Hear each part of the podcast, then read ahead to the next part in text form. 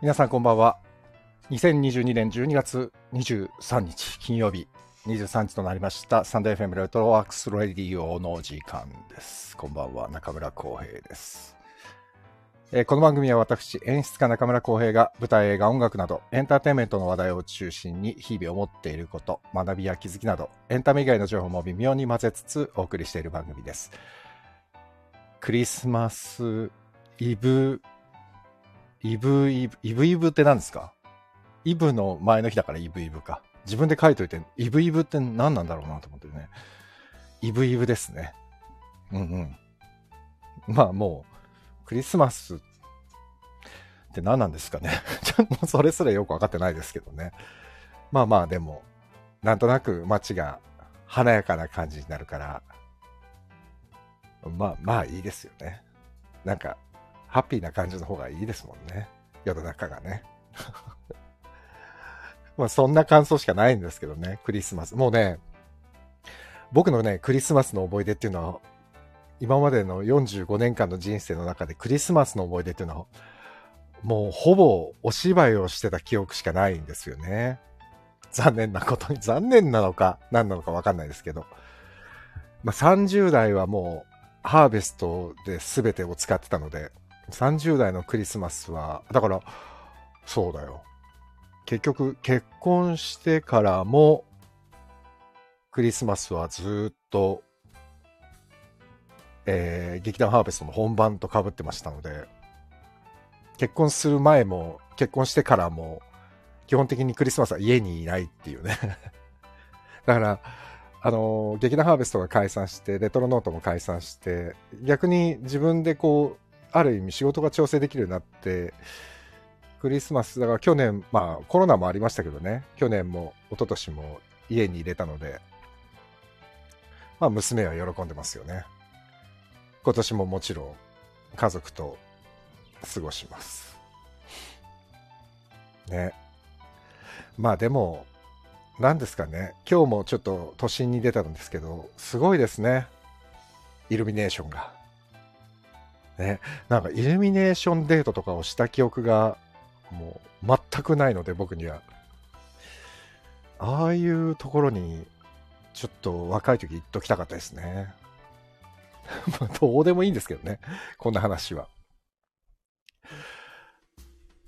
さあ。さてさて。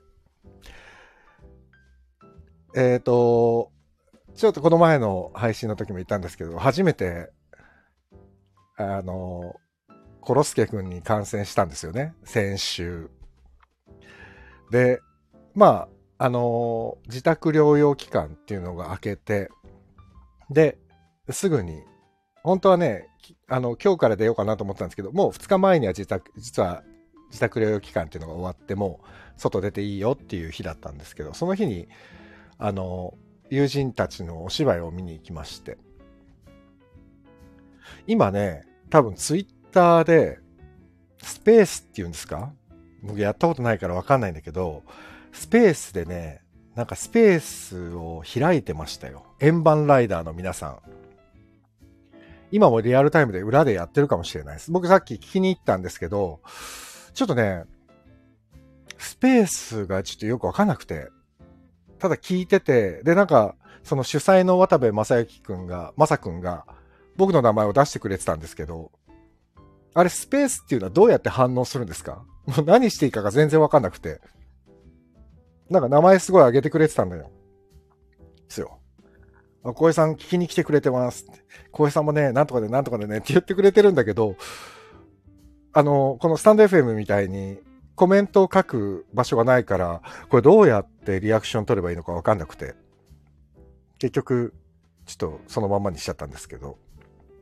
そう、その円盤ライダーっていうのを見に行ってきまして、赤坂パイ東京っていう、なんていうんですかね、あそこは劇場じゃなくて、パイ東京っていう、えー、なん、なんですか？飲み屋さん、クラブになるのかな？なんかすごい大人、バーか、バーだ。バーですね。大人なバー、赤坂の。ちょっと裏路地入って、氷川神社の方の裏路地に入ったみたいなところにあるバーで。で、まあ、もともと円盤ライダーっていうのは、あんまり劇場で公演をやらない団体で、で、えっ、ー、と、今ね、えー、結成したのが2000、2005年とか6年とかのはずだから、もう15年ぐらいやってるんですかね。多分15、6年か。で、もう当初からほとんど本当にバーとかで会議室とかそういうところでずっと本番をやっていてでたまに劇場公演みたいのをやってたんですけどだからねまあコロナの影響もやっぱりもろに受けましたよね。劇場じゃないってことは客席との距離が取れない場所じゃないですかバーとかだと。だから円盤ライダーなんて多分相当大変だったと思うんですよねこのコロナ禍の中で。でもこの前やったやつもちゃんとバーでやってるけどちゃんと舞台面と客席をねある程度距離が取れる状態でちゃんとセッティングしててまあ主催のまさくんの大変な苦労がきっとあったんだろうなと思いながら見に見たんですけど。まあでその16年前ぐらいに多分結成をされてで僕は俳優として多分最初の23年に何本か出てて。だ2007年とか、最後に円盤ライダーに出たのが、えっ、ー、と、震災の年かな ?2011 年だったかな？ホテルシャウトっていう、今はあの、刀剣乱舞とかの本を書いている三笠野忠治さん、あ伊藤栄之進さんか、が脚本演出で、その時にホテルシャウトっていうところで、ホテルで、ホテルのラウンジでお芝居があったんですけど、それが円盤ライダーにかかったのが最後かな。まあでも、あの、この前ね、その、水曜日かな？円盤ライダーを見に行って、やっぱみんなおじさんになったわけですよ。まあ僕も自分がおじさんになったなっては思うんですけど、おじさんになったんですよ。みんな、渡部正幸くんも主催のね、円盤ライダーの渡部正幸くんもそうですし、えー、坂重英二さんもそうですし、で、あの、森田和正さんはね、今エンバーライダーのメンバーなんだけど、そこまで、あの、接点が今までなくて、だからまあ、坂重さんと、ま、渡部正くんはもう、本当に20年近いお付き合いになるんですけど、二人とも本当に老けた。まあ、当たり前なんですけどね。うん、なんかね、落ち着いてた。まあでも、ライダースバラッドっていうお芝居だったんですけど、関戸哲也さんっていう名古屋の劇作家の方の本で、まあ本がまあとにかく素晴らしくて、まあ大人の恋の、恋というか愛の物語が3編あって、まあまあもちろん本がとても落ち着いた素敵な本だったのでっていうのもあるんですけど、ただやっぱり、なんかまさくんも、渡部まさくんも、えー、坂重英二さんも、やっぱなんかね、いい感じで年を重ねてて、だからね、円盤ライダーっていうユニットって、僕が出てたそれこそ15年ぐらい前は、まあなんていうんですかね、ただのや、ただのって言ったら失礼だけど、すごいやんちゃで、元気で、劇場でなんて公演なんてやらねえぜ、みたいな、なんか勢いぐいぐいみたいなね。で、主催のまさくんも結構そういう元気なタイプの人なので、あのー、結構ね、そういうお芝居も多かったんですよ。でもね、やっぱり人っていうのは年齢を重ねていくとこう、やっぱり、ね、落ち着いていくんですよね。で、お芝居が変変な、嫌な意味で落ち着いちゃったっていうのではなくて、こう、なんて言うんですかね、すごくね、雰囲気がある、味わい深い作品になっていたっていう印象ですかね。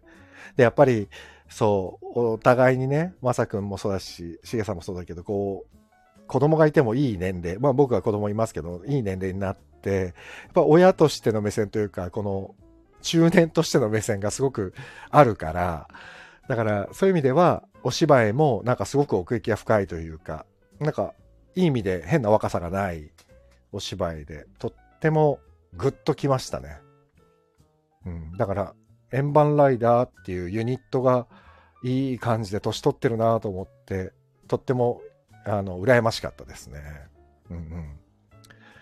そう。で、水曜日に円盤ライダーを見まして、でね、ちょっと余談なんですけど、円盤ライダーを見た翌日、あ、違うか。円盤ライダーの日の朝だ。左肩が痛くなっちゃって。で、本当になんか霊でもついたのかと思って、ドキドキしたんですけど。でもうね、えっ、ー、と、水曜日の夜にはね、もう痛すぎて眠れなくて、肩が痛くて。で、これはもう除霊をしないとと思うぐらい、本当に痛くて。で、手が上がんなくなっちゃって。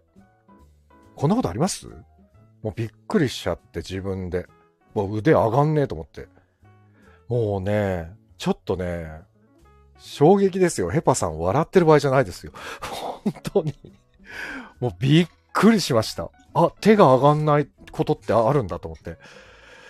で、まあ、痛くて痛くて、でもすぐ整形外科を、その円盤ライダーを見に行った帰りに予約をしてですね、翌日にすぐ行って、レントゲン取ってもらって、そしたらもうお医者さんに言われましたよ、すぐ。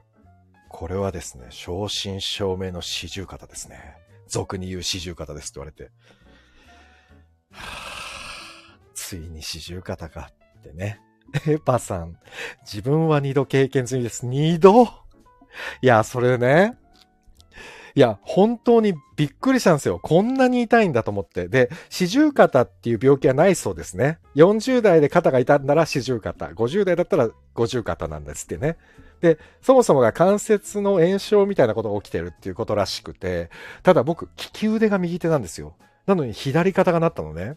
これはどういうことなんだと思ったら、やっぱりね、デスクワーク、パソコンの時の姿勢とか、あとね、スマホをいじる時に左多くないですか？とかって言われて、あ、確かに左手多いなと思って、なかなかね、同じ姿勢で固定してることが多いとなりやすいみたいですね。うん。だから皆さん、まんべんなくスマホは右左でいじった方がいいですよ。本当に。そう、それでその肩の炎症が起きて、で、昨日そのツイッターにね、それを僕が書いたら、えー、いろんな皆さんがリ、なんていうか、リプライをしてくださって、私は1年ぐらいで治りましたよって書いてあって、1年もかかんのかよと思って、ちょっともうね、コメント見て愕然としましたよ。本当に。この苦しみが1年続くのと思って。絶対ないんですけど、これね、役者の仕事なんて来たらもう絶対無理じゃんと思って、左手上がんなかったらさ。ただ、これ演出とか演出女子の仕事は来年もう山盛りであるわけですよ。その時にもう左手効かなかったらやばいなと思って。で、まあ病院行ってお薬いただいたんですね。痛み止めと湿布をいただいて。でも、いや、すっごいもんだなと思ったけど、痛み止め飲むと本当に痛くなくなるんですね。まあ、ちょっとは痛いんだけど、だいぶ和らぐんですね。これ。びっくりしちゃった。だから、お薬ってどんな成分が入ってんだろうちょっと怖くなるぐらい痛み止めが効いて。で、今日、今日もお芝居見に行ったんですよ。昼と夜2本立てでね。でもね、今日薬を持って出るのを忘れたわけですよ。痛み止めを。で、朝飲んで、あ、痛くないと思ってテクテクつって外行って、で、今日の帰りですよ。さっき帰ってきたんですけど、帰り道も激痛。で、もう間違えてリュックなんかで行っちゃったもんだから、もうしょえないしょえない。でも、その夜の公演見終わって帰りにコート着ようと思ったらもう左手上がんなくて行ってと思って変な体勢でコート着てたら隣のお姉さんの頭殴っちゃって、ほんと申し訳なかった。本当に。何なんですかね、これ。もう、年は取りたくないですよ。来年、来年じゃない、来週、まあ来週から年明けにかけてずっとこうリハビリを受けなきゃいけなくなっちゃったんですよ。整形外科でね。で、その、診察に行った昨日か。昨日もね、終わった後に軽くリハビリしてってくださいって先生に言われて、リハビリルームに入ったらもう、おじいちゃんおばあちゃんしかいないわけですよ。その中で僕はこの、電気なんとかっていう低周波みたいなこうずっとおじいちゃんおばあちゃんに混ざって やっていただいてて、なんかもうね、なんか申し訳なくなりました。本当にこの一石を奪ってごめんなさいと思いながら。もうね、情けないやらなんやらもうわけがわからないですよ。本当に。まあまあ、そんなこんなで、えっ、ー、と、円盤ライダーを、まあ円盤ライダーがもう終わっちゃったんでね、あの、ぜひ本当は見ていただきたかったんだけど、もうちょっと終わっちゃったので、ただまあ円盤ライダーはいつも DVD になるんで、ご興味ある方いらっしゃいましたら、えー、ライダースバラット、赤戸哲也短編集っていう、本当に素敵な作品でした。これをぜひ、えー、チェックしてみてください。そして今日の昼間に、えー、赤坂のレッドシアターというところに、えー、お芝居見に行きまして、ABC 赤坂ビーンズクラブサイド2っていう作品で、元劇団ハーベストの高橋沙羅さん、この前出てくれてた高橋沙羅さん、高沙羅が出演されてて、で、女性8名の、えー、レビューですね、レビュー。歌ったり踊ったりお芝居したりコントしたりみたいなのもたっぷり100分ぐらいのやつだったんですけど、まあ盛りだくさんでした。本当に。で、もうみんななんていうのかな、可愛い。これ見た目ももちろんそうなんですけど、なんかね、なんかこうちょっと偉そうに聞こえちゃったら嫌なんですけど、なんかね、エネルギッシュですっごいね、みんなね、すっごい頑張ってんですよ。なんかすごい、あの、キャストに好感が持てる作品でした。本当にみんなキラキラしてて。で、やっぱり女性8人でコントってやると、なるとね、なんかどうしてもさ、変なフィルターっていうか、なんかバイアスがかかるじゃないですか。でもね、全然、もう気楽に見に行くとちょうどいいかも。なんか変な肩、あの、肩に力を入れずに、ね、あの、四十肩になっちゃうしね、力入れて見に見に行っちゃうのね。だから、本当にリラックスして、いい感じで100分間、過ごせるんじゃないかなと思いました。ね。まだこれはね、25日の日曜日、クリスマスまでやってますあさってまでかな。あと4回あるのかな。で、まだね、多少、いけそうな感じでしたよ、チケットも。まあ、うん、なんで、もしご興味あったら赤坂とか行くついでに、ちょっとちょろっと見てみたら、本当90分ちょっとなんで、時間的にも見やすいし、おすすめです。あの、たまにはこういうのもありだなっていう感じ。なんかがっつり腰据えてみるっていうよりも、なんかいい感じでライトに見れる。うんうんうん。そう。だ、だ、なんかね、でもね、あ、まだな、本番中だからあんまり言わない方がいいか。ただ、まあでもいいか。あの、ネタバレじゃないんで別に言っちゃうんですけど、なんかすごい演出ってやっぱ重要だなって思いましたね。見てて。自分も演出家だからかもしれないけど。そう。なんか演出のちょっとした工夫だけで、より良くなるというか、うん。なんか、そう、演出の重要性をすごく感じたなうん。と思いました。まあ、なんだろうね。まあ、良くも悪くもですよね。うんうんうん。演出家ってね、あのー、自分は演出家やってるんであれですけど、演出家って何やってるんですか？とか、何やるお仕事なんですか？とかってよく聞かれるんですけど、うん。今日その、赤坂ビーンズクラブを見て、そうね、演出家の仕事ってねっていうのをすごい、そう、改めてちょっと考えましたね。やっぱり演出家っていうのは、全体のバランスだったり構成だったり、その、演者が、とかがいかに、演者がね、いかにこう、いい感じになって、お客さんをいかにこう、夢中の状態から離さないかっていう、こう、ずっとどんどんどんどん時間が経つにつれてこう引き入れていくっていう力はやっぱり演出にはとても重要じゃないですか。だから、そこのね、それをすごいなんか見てていろいろ考えましたね。そうだよなと思って。うんうん。なんか自分的にもちょっとこう、いろいろ自分を顧みる機会にもなったし。で、やっぱり一生懸命って素敵だなと思いましたね。見てて。あの、女性陣8人を見てて。ああ、一生懸命やるって本当に素敵だな。しかもね、もう変な話、こう、年末のね、年の瀬のコーナーも忙しいタイミングですよ。本当に。でも、やっぱり、うん、お客さんもちゃんと結構入ってたし、うん、とってもいいなと思いました。えー、で、その後、今日の夜ですね、今日の夜は、えー、野村万蔵先生の万蔵の会っていうのを見てきました。これはもうね、素晴らしかったです。本当に。あの本当は、一昨年から万蔵の会っていうのを始めて、一昨年で、去年2回目、今年3回目、万蔵先生の誕生日なんですよ。12月23日ってね、今日。で、万蔵先生のお誕生日に、気力、体力、芸力っていうのを自分で確かめるために、誕生日に毎年万蔵の会っていう自分をこう、試していく会をやるっていうのが、やっぱ万蔵先生のコンセプトとしてあって、それが一昨年から始める予定だったんですけど、あの、万蔵先生がね、ちょっと、まあニュースにもなってましたけど、大病されて、で、一一昨年はさすがにできなくて、一昨年病気になられちゃったんでね、それで去年から延期して、去年1回目、で、今年2回目だったんですよね。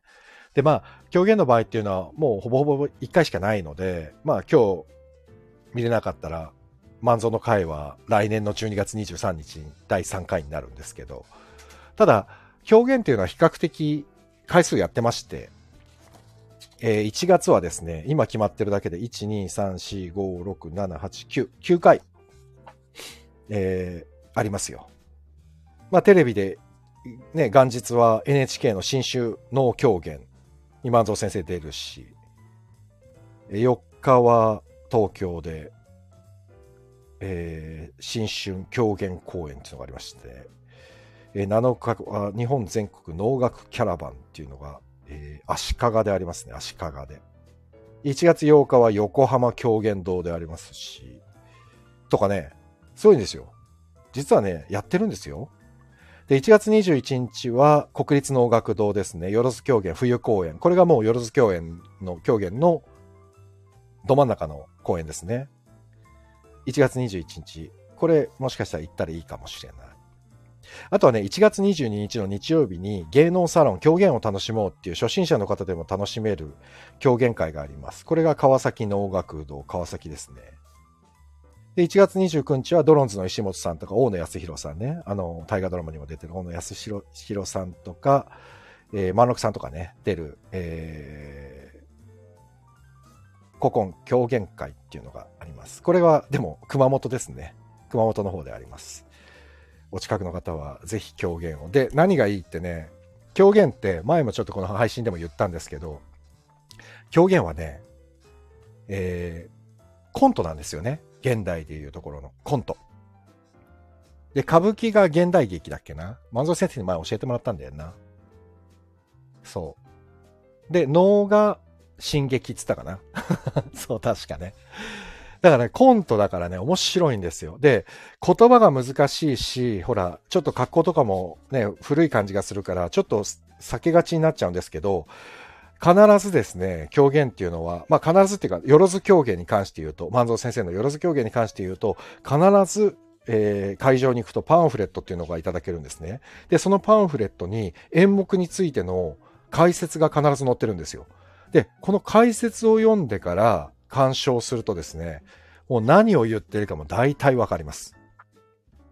だかこれ、だから、えっ、と、何言ってるか大体わかるし、何やってるかも大体わかるんで、ちゃんと笑えるところではきちんと笑えます。なので、普通にコント見に行くつもりで行くと、とても楽しめると思います。で、万蔵先生はね、現代狂言とかで、あの、芸人さんと一緒にやったり、で、今は、ヤルセナスの石井さんが、えっ、ー、と、ちゃんとよろず狂言に入門してですね、門下として今、狂言師として今日も出てらっしゃったんですけど、いますので、やっぱりね、だから芸人さんがちゃんと勉強する場として狂言があって、その狂言をお客さんが見て、今日もすごい客席でゲラゲラゲラゲラ笑い声が出るぐらいなんですよ。なので、ちょっとね、やっぱり NHK の教育テレビ、E テレかとかでやってる狂言とか見ると、テレビで見るとちょっとわかりにくいかもしれないけど、一回行ってみたらいいんじゃないかなと思います。すごい楽しいですよ。分かってくると。まあでも、初めての方は、えー、さっき言った、えー、何でしたっけ、えー、っと、えー、芸能サロン狂言を楽しもうとかね。そこら辺からスタートするといいかもしれない。あとは、えー、今年じゃない、来年はあるのかわかんないけど、ファミリー狂言とかね。